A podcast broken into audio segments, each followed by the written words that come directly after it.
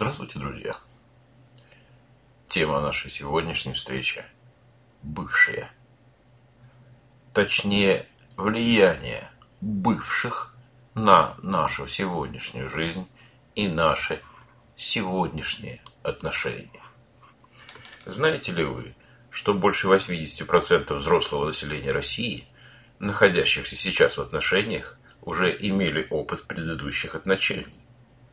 Причем не мимолетных развлечений, а именно отношений с партнером, с которым они пытались связать свое будущее. Сегодня мы попытаемся понять, как бывшие партнеры влияют на нас и наши актуальные отношения, и влияют ли вообще. Разделим каждый из способов влияния на типы и остановимся на каждом из них поподробнее. Первый тип влияния – это наши воспоминания. Обычно это влияние осуществляется через негативные эмоции, обиды, подозрения, ревность, страх и тревоги. Такому влиянию подвержено более 40% людей. Второй тип влияния – через общих детей. Это непосредственное участие в жизни ребенка или дистанционная финансовая помощь. 30% людей. Третий тип – это контакты с родственниками друг друга. Например, помощь престарелым родителям, дружба с другими родственниками экс-супруга или супруги. 20%. Четвертый тип влияния – через общих друзей или общую работу. Протекает это и проявляется в виде раздельного общения с общими друзьями и непосредственно через контакты по работе. Такому влиянию подвержено 10% бывших супругов, партнеров и так далее. Из всех опрошенных, а это 25 человек в возрасте от 30 до 50 лет, 40%, 10 человек, основным типом влияния назвали воспоминания. Почему? Вроде бы непосредственного контакта с человеком нет. Времени прошло достаточно. Предлагаю разобраться с этими навязчивыми воспоминаниями о бывших, точнее с тем, как они влияют на нашу жизнь сегодня. Я выделяю пять способов влияния. Пять этапов. И первый этап назовем так. Вы не завершили отношения.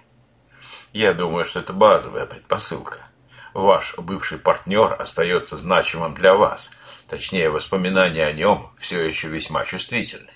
Потому что отношения с ним еще до конца не закончены. Такое бывает и довольно часто. Причины довольно разные. От совместных целей и планов, которые вы теперь реализуете один или одна, или от которых вынуждены сейчас отказаться – до целого набора негативных эмоций, совладать с которыми далеко не просто.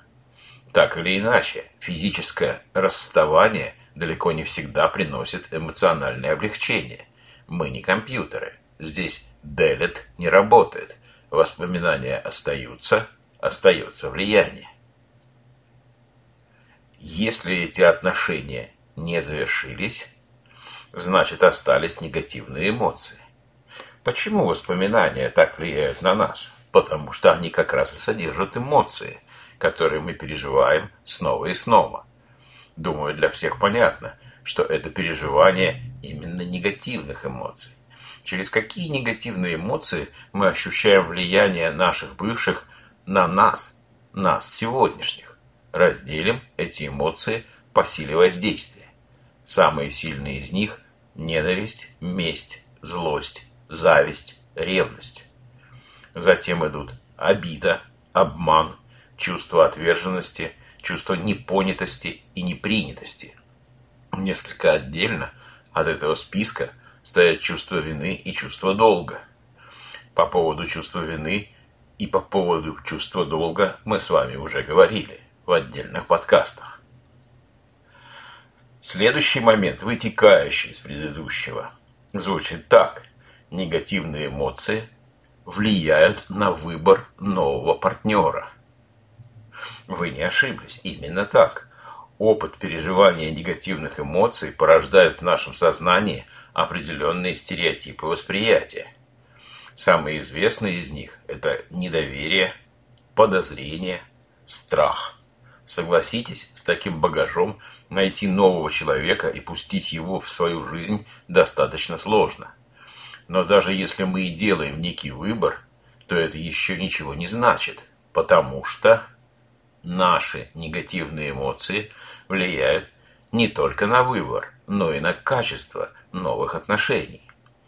Представьте себе, что ваш новый партнер, еще не успевший проявить себя в совместном с вами проживании, авансом получает весь ваш букет, который вы бережно храните от предыдущих отношений.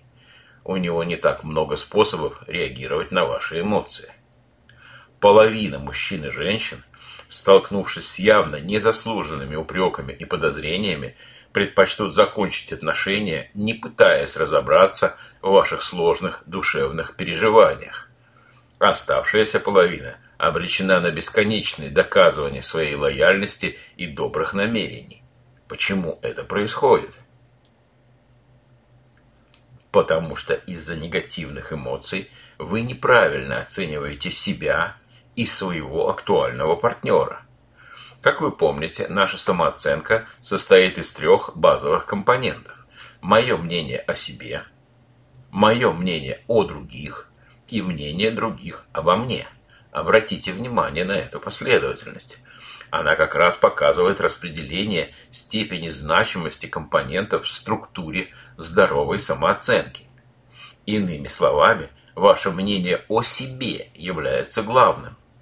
Негативные эмоции – связанные с воспоминаниями о бывшем или бывшей, системно меняют нашу самооценку, начиная с распределения последовательности именно этих базовых компонентов.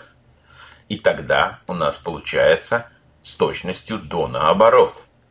На первом месте становится мнение других обо мне, на втором месте мое мнение о других, и только мое мнение о себе становится на незаслуженном третьем месте.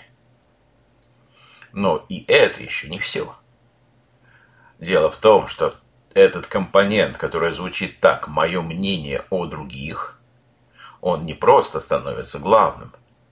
В большинстве случаев это мнение негативизируется и вызывает тревогу и подозрение. И надо сказать, что реакции самооценки – на негативные переживания, связанные с вашим прошлым, бывают очень различными. От того, что я недостоин, до того, что меня недостойны. Тем не менее, всем понятно, что независимо от колебаний самооценки, уровень болезненных переживаний не уменьшается. Почему? Потому что эти переживания никуда не исчезли, и мы продолжаем носить их в себе. Возникает вполне резонный вопрос – можно ли в принципе освободиться от негативных воспоминаний, связанных с прошлым. Для того, чтобы правильно ответить на этот вопрос, давайте проанализируем само понятие «негативные воспоминания».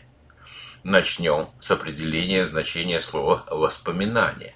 Самое простое определение, которое я знаю, звучит так. Воспоминание – это восстановление информации, хранящейся в памяти. Определение, хоть и очень простое, позволяет нам сделать три важных вывода. Первое. Воспоминание – это информация, которая, попав в вашу память, никуда не девается и деться не может. Второе. Информация не забывается, она просто может находиться в нашем сознании в двух форматах. Активный формат воспоминания и пассивный формат, не восстановленные неактивированные воспоминания. Теперь давайте перейдем к термину «негативное воспоминание». Если воспоминание просто информация, как двоичный код азбуки Морзе, то для нашего мозга она не имеет знака. Условно говоря, она не может быть положительной или отрицательной, негативной. Это мы с вами привязываем ту или иную информацию к нашим определенным эмоциям. И делаем это практически всегда непроизвольно – по шаблону. Простой пример. Вы смотрите фильм, где один человек стреляет в группу людей. Если вы знаете, что этот человек положительный герой, а они враги, то ваши реакции положительные. А если он преступник, а они невинны, невинные жертвы? А если вы вообще не знаете, кто он, а кто они? Обратите внимание, как меняется уровень нашей реакции. А теперь вернемся к теме с бывшими и рассмотрим другой пример. Мужчина уходит от женщины, разрывая отношения. В зависимости от того, какие причины его ухода эта женщина будет рассматривать, такие эмоции она и будет переживать. А причин может быть много. Вывод напрашивается сам по себе. Наши эмоции напрямую зависят от того, как мы обрабатываем информацию. Понимание этого простого факта дает нам с вами много возможностей, и теперь мы можем выбирать любой из четырех основных подходов к решению нашей проблемы. Давайте коротко перечислим эти подходы. Первый – это анализ новой причинно-следственной связи. Второй – это перемоделирование вашей роли в психотравмирующей ситуации. Речь идет о ваших бывших отношениях. Третий – это поиск другого значения и смысла прошлых отношений в целом. И четвертый – это отделение переживаний прошлого от вашей настоящей жизни. О каждом из этих подходов мы поговорим подробнее во второй части нашего подкаста. А на этом у меня все. Я благодарю вас за внимание и до скорых встреч.